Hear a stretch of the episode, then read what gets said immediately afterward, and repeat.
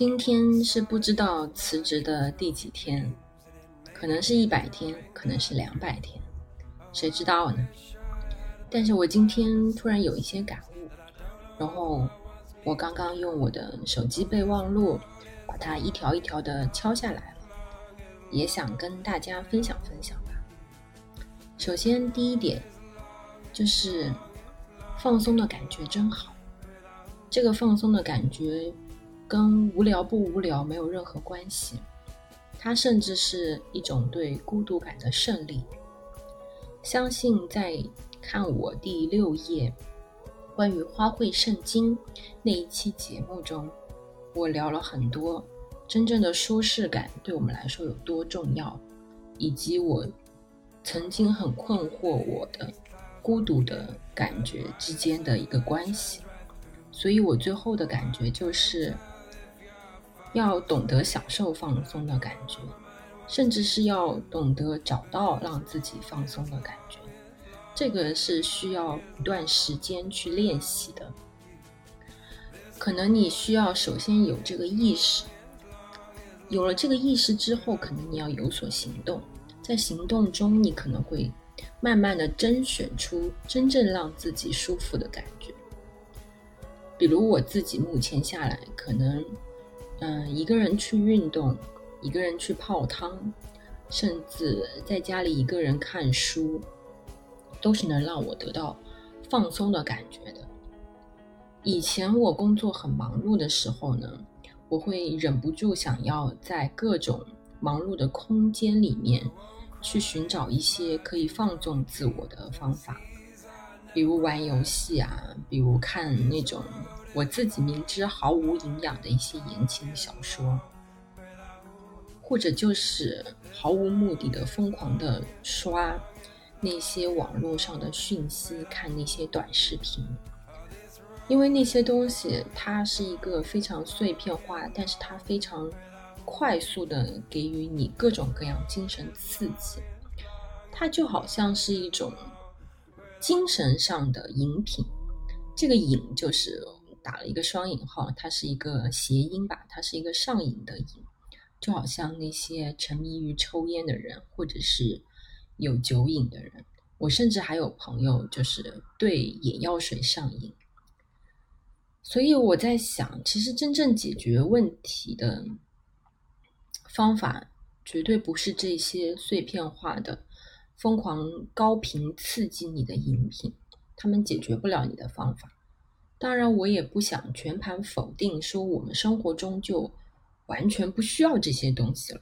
我变成了一个好像呃闭门在家的这样的一个封闭的人，对外界讯息变成了一个又毫无关心的人，毫无好奇心的人。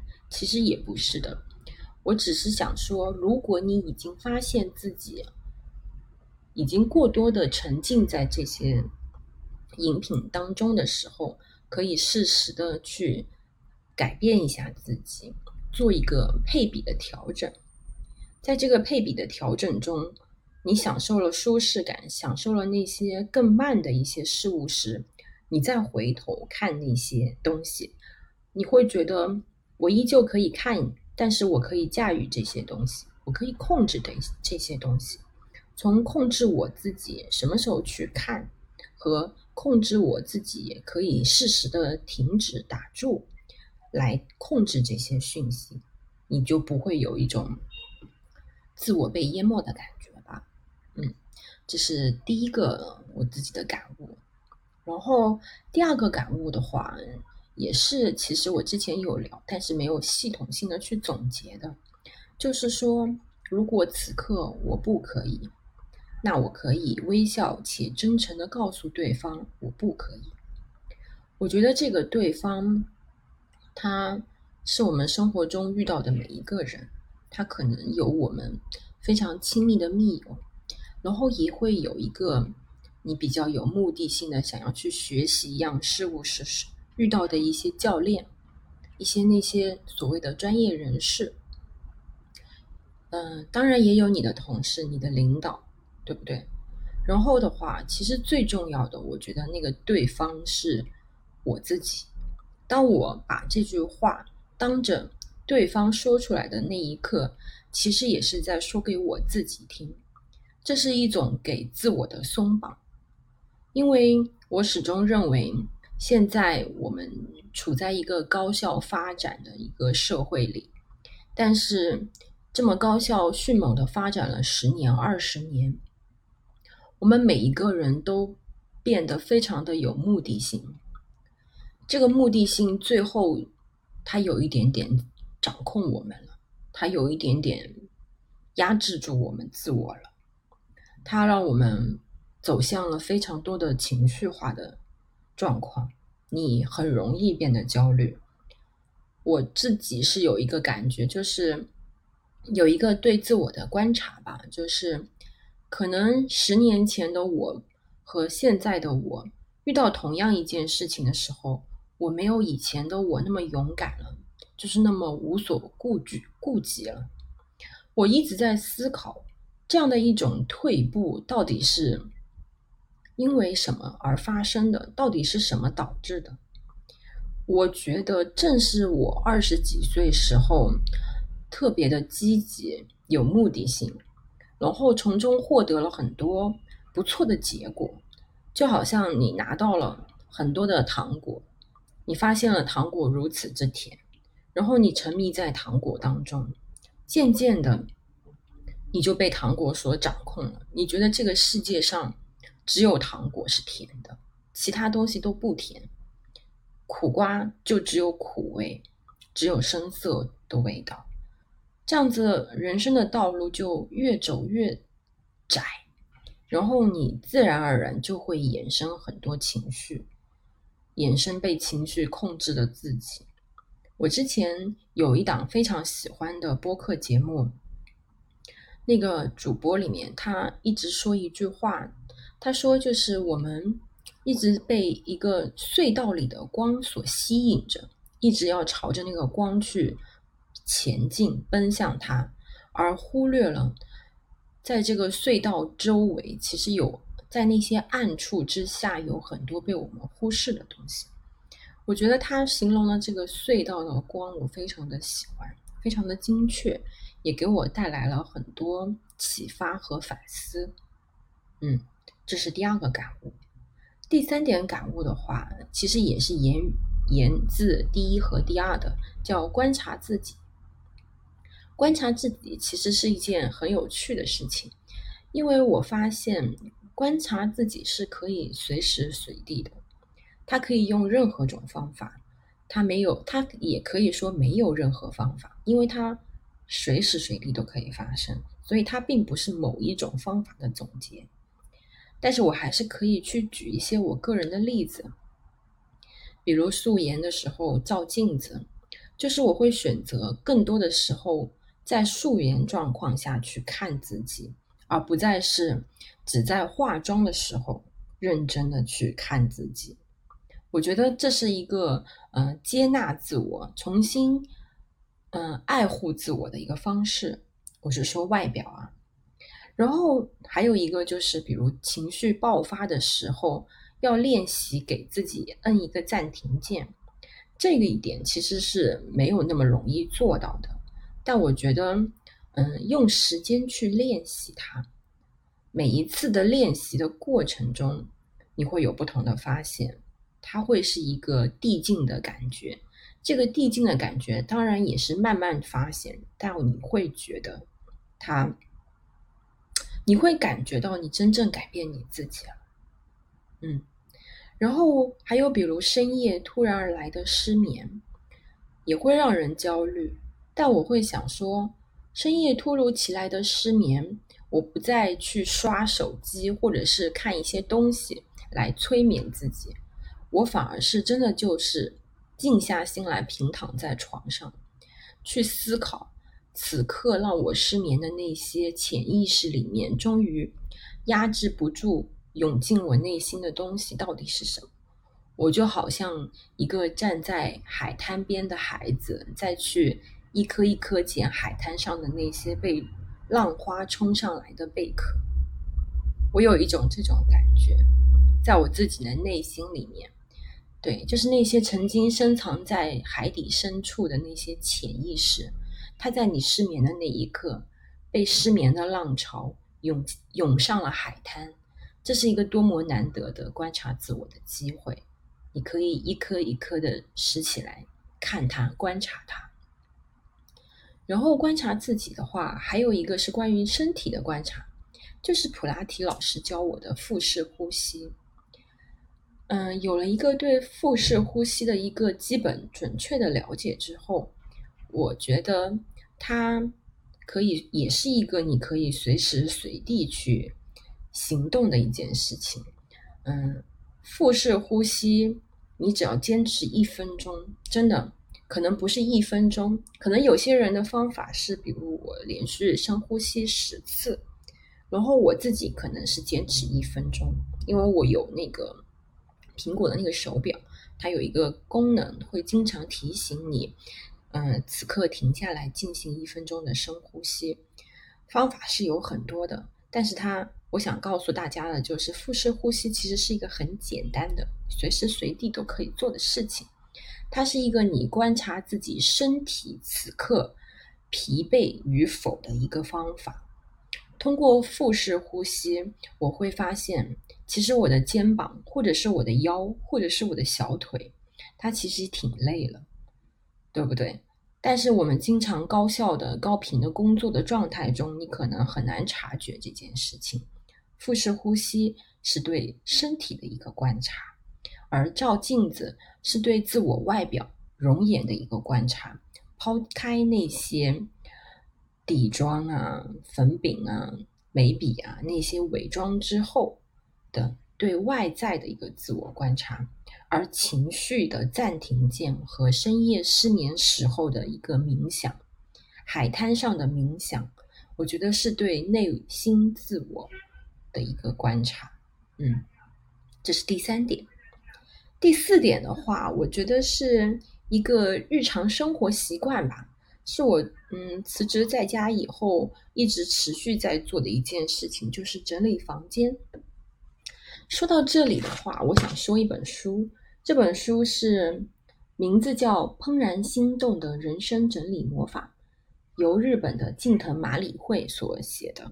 这本书太有名了，就是我我相信，就是基本上吧，我们二十几岁、三十几岁，我们这个两个年龄段的人，可能都有听说过这本书。然后我也相信有很多人其实。可能早在十年前、五年前就已经看过这本书了，而我自己是真正在我嗯即将辞职的前夕才看到这本书。我当时会预判这本书可能是一个非常有用的日式的整理方法书，所以呢，它嗯被这么多人所推崇。但等我真正看开始看的时候，我非常的惊讶，其实它不是一本纯粹的方法书，它更多的是一种整理的哲学思考。这个哲学思考就是大家不用紧张，它没有什么高深的哲学哲学理论，它不是什么人类思想的辩证史、发展史，它就是一个自我与自我相处的一个哲学。我觉得它其实大概有。嗯，大概分了好几个段落。我觉得这本书，嗯，是作者精心编排的，或者是它是一个非常有条理的，没有一句多余的废话的一本书，很值得大家反复读。比如，它总共有分五个段落，五个章节。第一个章节就是，首先是反思了一下，为什么大多数人。都困惑于整理这件事情，可能会，比如你会有我就是不会整理这样的一个对自我的定性和判断，然后你在这个潜意识中不断的，嗯，给自己就是打上了这样的一个烙印，这样的一个标签，觉得自己就是不会整理的。然后的话，或者是一些对整理的一些过高的预期，比如觉得。要么就是大大扫除式的整理，要么就不整理。很多人可能家里两房一厅、三房一厅，东西也不少，可能觉得要么就不整理，要么一定要大整理，然后你会陷于这种我一我一定要彻底清除大扫除的这样的一个压力中，反而就是从来也不整理。还有就是另外一种人啊，就是另外一种人，刚好跟那种完美的整理的目的相反的人，他们觉得每天整理一点，总有一天能整理完。但是这个每天整理一点，它好像是一个，就是像是我们应试教育里面要做的数学题，很少有人真的坚持下来，或者是这个每一天的整理，它无法做到一个彻底的整理，它只能做一个表面化的整理，然后这些整理可能会变成一个无用功，反而是一种比较低效的整理。嗯，还有就是。他也发现了一些很奇妙的事情，比如越是擅长收纳的人，越容易堆积东西。这个，嗯，我个人没有什么体验啊。我是一个很不擅长收纳的人，其实我是一个非常爱买买买买的人，而且有一种，就是我有一个很可怕的发现吧，就是对自我的发现，我很喜欢同样的东西拥有很多。就是比如我以前戏称，就是一条牛仔裤，我可能有二十件、三十件，可能在外人看来，这二三十条牛仔裤它都只是牛仔裤而已，但我自己却很得益于我能细微的分清楚每一个不同的蓝色、浅蓝、近乎于白的蓝、深蓝、水洗蓝，我很得益于自己对这些色彩的把握。还有对那些裤型的把把握，比如同样是一条直筒的裤子，可能它有小的直筒、大的直筒，或者是更有弹性的直筒，或者是毫无弹性的直筒，我就会很在意。然后在这种在意的点里面，我会拼命的、不断的、不断的购买它，然后囤积它，囤积到最后，我的房间不管。我其实是有两个衣柜的人，就是我拥有再多的衣柜，我有，我可以每一天都换衣服，但我也无法穿完这二三十条牛仔裤。我是懂得欣赏他们的，但并不代表我真的需要他们，这是我的一个发现。嗯，然后到了第二章的话，其实，嗯，和第二章啊、第三章以及。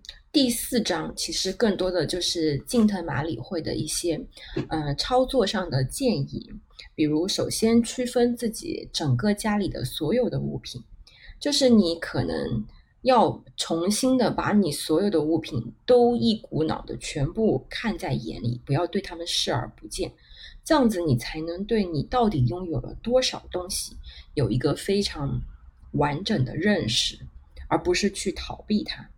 认识了这些东西以后，近藤也给了一些首先整理哪些物品的一些建议。比如，他会建议大家先整理衣物，因为他觉得衣物是最容易被抛弃的东西，也是最容易重新购买的东西。所以，它是一个很容易囤积，但是当你做断舍离的时候呢，它也是一个比较容易做决定的东西。然后到了第二类的东西的话，它可能就是一些杂物类的东西。这些杂物里面有一个很重要的，就是我们的书籍。我自己是一个拥有很多书的人，也很爱看书的人，所以我也非常能感受到他说的，就是可能书架上有一两百本书，但是其实你真正拥有的精力是有限的。不管你有多爱看书，你同时期在看的书，他觉得绝对不会超过三十本。所以你对自己所拥有的藏书的这样的一个数量，应该有一个判断。说到这个三十本书，就是它还它不单单是一个数量上的一个甄选，它也是你对当下自我 你真正感兴趣的事物的一个甄选。在从一百到三十的这个过程中，你会想说，嗯，虽然有很多哲学书籍，我自己很感兴趣，我很想去阅读它，但此时此刻的我就是读不进去。然后我何必非要把它据为己有呢？嗯，我这几年特别爱用的一个 A P P 就是多抓鱼，我觉得它真的是一个很有创造性的一个发明。作为一个互联网产品来说，它建立了一个非常好的二手书交流的一个平台。我可以，我使用它的过程中，我就是不管我自己再喜欢的书，我都可以把它放到那个。多抓鱼上去出售掉，因为我知道通过多抓鱼，哪一天我想我的感觉对了，我准备好了，我又可以重新再看这本书的时候，我只要再去多抓鱼这个平台上去把它买回来就好了。因为多抓鱼提供了一个第一个，它是一个非常便捷的上门收书的这样的一个服务，相当于是一个托管式的。然后第二呢，就是它是一个二手书的交流平台，你可以还是以比较低廉的价格再把这本书买回来，它让书籍真正的流动起来了。你会觉得，嗯，你喜欢这本书，你真正喜欢它，应该是让它流动起来，而不是让它在你书架上高高的放起，或者是沉睡在某一个角落里发霉，嗯，对吗？嗯，这里我就不多列举，就是关于令人怦然心动的整理魔法书这本里面的具体的一些内容了，因为我觉得，嗯，已经有太太多的可能播客呀，或者是 UP 主去分享过这本书的一个完整的内容结构。如果感兴趣的小伙伴，大可以去嗯 B 站上面，或者是去小宇宙啊、喜马拉雅上去搜索，直接去看就好了。你完全可以在这里停下来，嗯，不再听我接下来要讲的内容，直接去关注这本书就 OK 了。当然，如果还有兴趣继续听我辞职期间，嗯，对自己人生的一个感悟的小伙伴，还可以继续留下来听。嗯，我这边想说的是，我自己在看完嗯《近藤麻里惠》这本书之后，大概三到四个月吧，开始学习整理这件事之后，我自己真正做到的一些整理习惯。嗯，首先是我学会了划分房间里各个空间的属性，即使我是一个嗯只拥有一间卧室，只有十五平米的这样的一个租房人。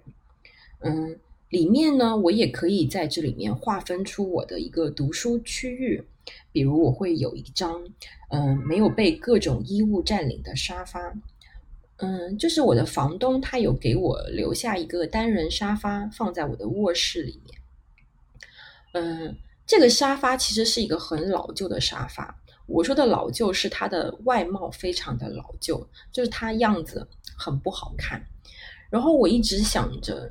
去宜家买一买一张更更符合我自己个人审美的单人沙发，然后，但是我又会困惑于我毕竟是一个租房的人。首先，在这个处理旧沙发、搬运旧沙发的过程中，我要耗耗费很多精力，然后买一张新的沙发，将来我可能还要考虑，嗯，我是不是要留给房东？这个投入我到底划不划算？我有没有必要花这笔钱？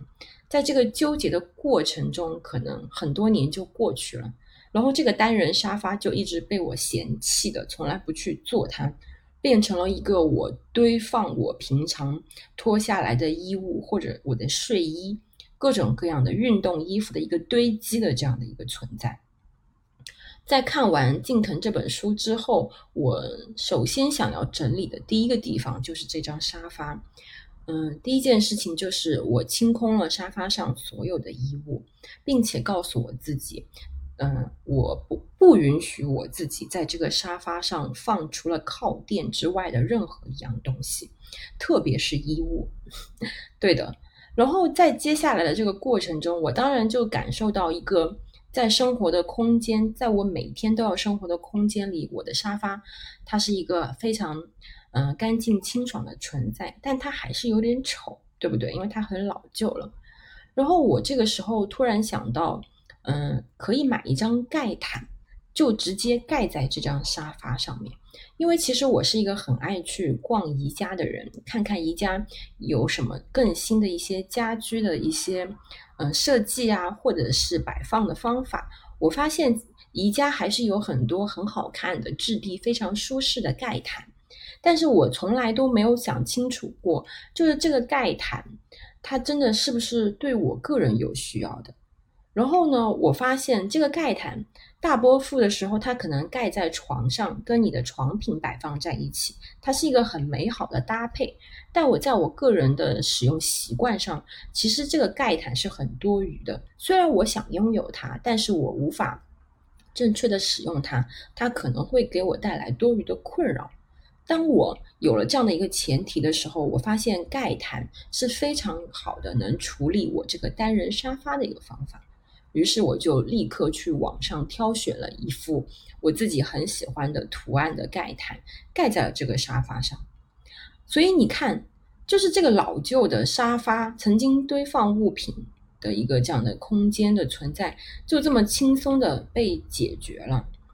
为了，嗯，以至于我现在偶尔经过我的房间的时候，我看到了那个盖着我非常喜欢的有各种。非洲动物的这样的一个方形的盖毯的沙发，我都会非常的开心。就是这个整理的感觉，这个带来的开心的感觉，它会不断的 push 我去保持这个习惯，因为我知道这个习惯它是给我带来非常明确的好的体验的。说到沙发之外，我还想说一下我的书桌，就是我此刻正在录音所坐的一个位置。这个书桌的话，曾经也毫不例外摆满了各种杂碎的小物品。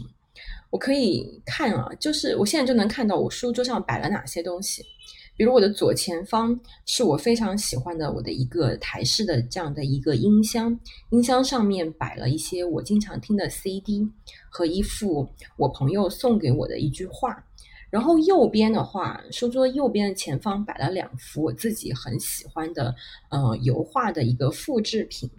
然后除此之外，这个书桌留下来的百分之六十的留白空间，是我在通过整理的过程中发现的。我要给我的这个书桌留下百分之六十的留白。因为这个百分之六十的留白是对于经常有伏案要操作电脑啊，或者是坐在桌前看书啊，或者是即使是看电影娱乐的我，我其实很需要这百分之六十的留白空间，来让我自己可以，比如随手拿起放在桌上的咖啡杯去喝一口咖啡。或者随时可以抽取一些纸巾，擦拭一些落在这个桌上的灰尘，甚至可以随时摆放一些充电的产品，因为我们现代人其实这些充电的东西还挺多的，就是这些小型的随身用的电子产品很多。就比如我会有我的耳机需要呃充电。我的手机需要充电，然后我的电脑需要充电，然后还有我的手表也需要充电。这些东西它必然会导致我们有很多充电器和充电线，嗯，但是这些充电器和充电线它又不是那么好的被固定在某一个地方，然后你可能把它线缠绕在一起放一个东西的，因为它可能你随时要把它拿走。所以它就是一个灵活的存在，所以我现在反而不觉得这些线摆在我眼前它很杂乱，因为我留够了空间给到它，它是一个流动性的东西，就好像我的茶杯和我随手抽取的纸巾，这些物品它就是必须要流动的，流动才是它的生命的很重要的一部分。而像台式音箱和画作，它就是一个稳稳当当的放在角落里存在的东西。这样的一个组合，我的书桌，即使我家里可能，比如，即使我最近可能比较忙碌，可能我一个星期都没有时间去擦桌子，然后我终于想起来要擦它，或者是我终于有时间来处理它的时候，我也可以很快速的就把那些灰尘拭去，它马上又可以恢复到一尘不染的存在了。对，这是我在整理我的书桌、我的沙发的时候，还有整理我的书柜。这三样东西，嗯，通过阅读这些书籍和我自己个人实践，对自我的观察，对自我日常生活行为习惯的观察，得出来的一个真实的体验。这些事情，它不再是一个，在我心里，它不再是一个命令了，不再是一个好像有谁在命令着你，而是一个很愉快的事情。就是它，就是一件很确定的。我做完它，我一定会开心的事情。当你有了这样的一个体验之后，做这些事情就是太轻松不过、太容易不过的事情了。嗯，今天就主要想分享到这里吧。嗯，首先当然还是很推荐嗯近藤麻里惠的这本书《怦然心动的整理魔法》，同时也跟大家聊一聊我自己最近辞职在家的一些心理感。嗯，心灵感悟吧，希望大家喜欢。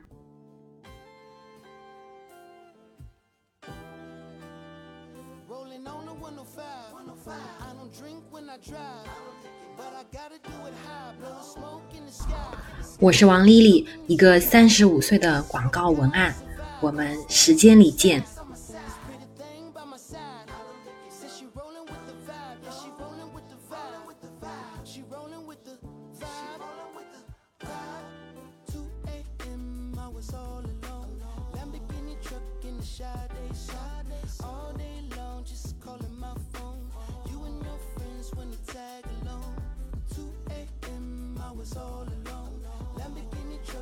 Sade, Sade. All day long, just calling my phone. You and your friends wanna tag along. You and your friends.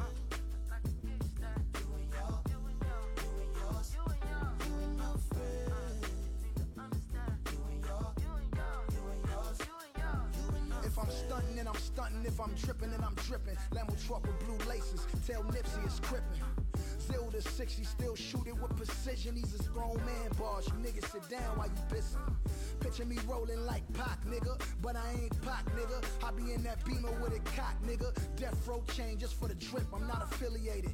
West side, nigga, so they really hate it. I be out in Las Vegas at the MGM. By the crap tables in some MCM. And it's Monday, I'm looking like somebody MCM. Niggas better watch they bitches, I be in DMs. Baby Lane killed Pop, niggas killed Baby Lane. Buntry was busting back, heroin died in his chain. Fatal car crash killed Fatal Hussein. RIP Gaddafi, riding down memory lane. Rolling on the 105. 105. I don't drink when I drive. But I gotta do it high, blowing smoke in the sky. In the sky. It's something you should try. You should Swear to God, it's a vibe. Got the stainless on my side. On my side. This pretty thing by my side. Says she rolling with the vibe. Yeah, she rolling with the vibe. With the vibe. She rolling with the vibe. She rolling with the vibe. 2 a.m. I was all alone. Lamborghini truck in the Sade. All day long, just calling my phone. You and your friends wanna tag along. 2 a.m. I was all alone. Lamborghini truck in the Sade side. All day long, just calling my phone. You and your friends wanna tag along.